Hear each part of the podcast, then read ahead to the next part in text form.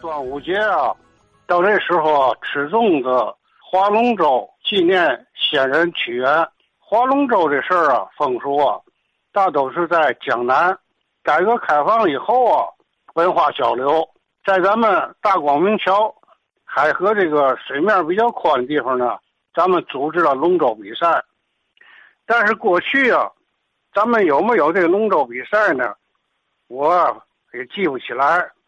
从这个《大公报》跟《议事报》里边见到七七事变以前呢，青年会组织过龙舟比赛，但是呢，我也没见过，后来就没有了。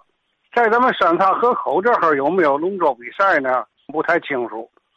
最近呢，我在一本书上查到了，在嘉庆年间，清嘉庆年间呢，就报道咱们三岔河口有龙舟赛事。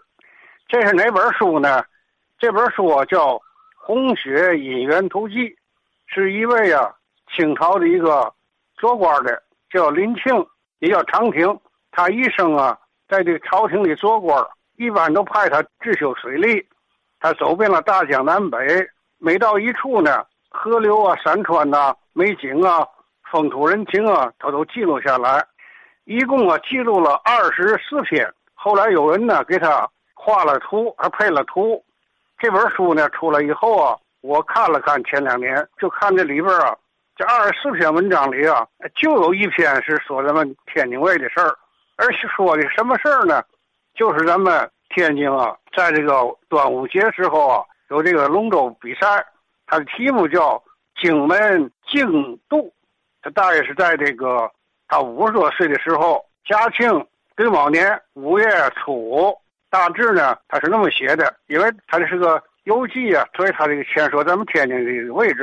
天津呢是在介于呢渔阳和渤海之间，从东北啊有个三岔河口，汇合了成了白河，经这个大沽入海。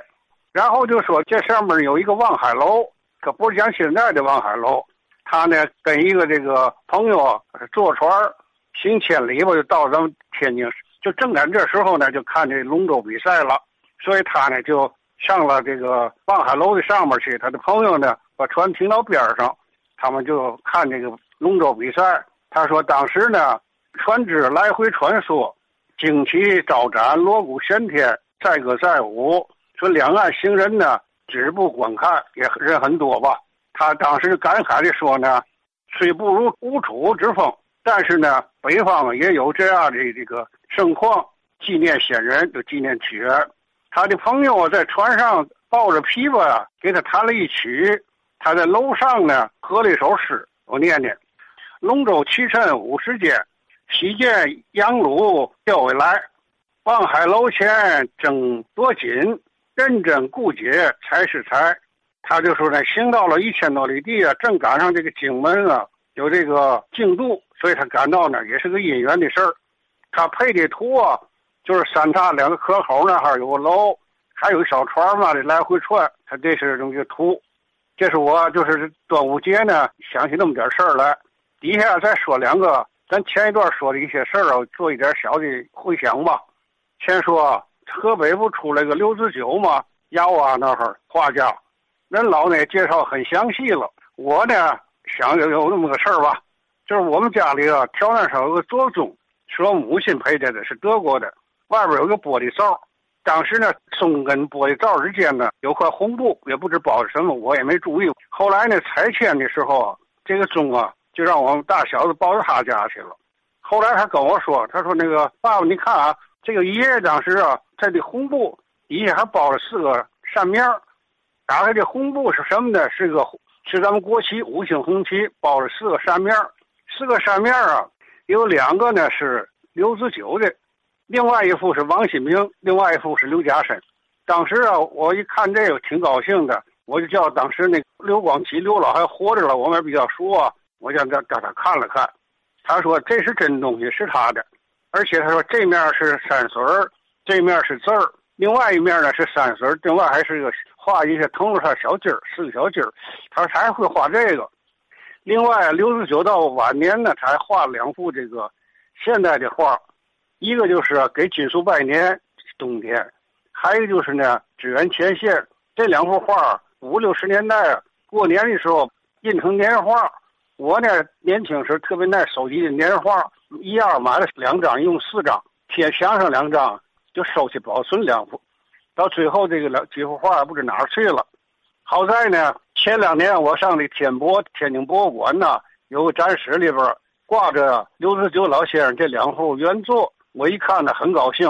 我呢就想看到了我过去买这两张年画了，给这两张画摆摆手，点点头，鞠鞠躬。底下再说一个，就是袜子胡同，不也提吗？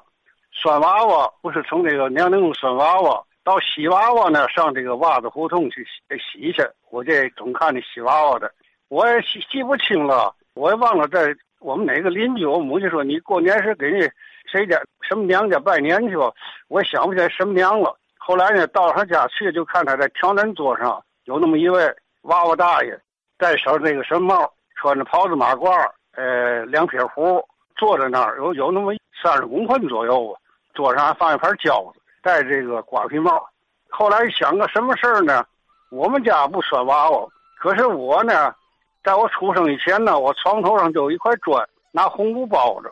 我也不知道这是怎么回事儿，也不好意思问。后来呢，我母亲就说这是她结婚时候呢，从姥姥家带过来的，是不是也跟这个呃拴娃娃啊要孩子有关系？我老妹妹也跟我说，她结婚时候呢，我母亲也找法呢，给她弄了一块砖，拿红布包上。我就在这儿顺便问问，包的红砖跟摔娃娃是不是都是一种习俗？哪位老老太太、老奶奶给说说这事儿？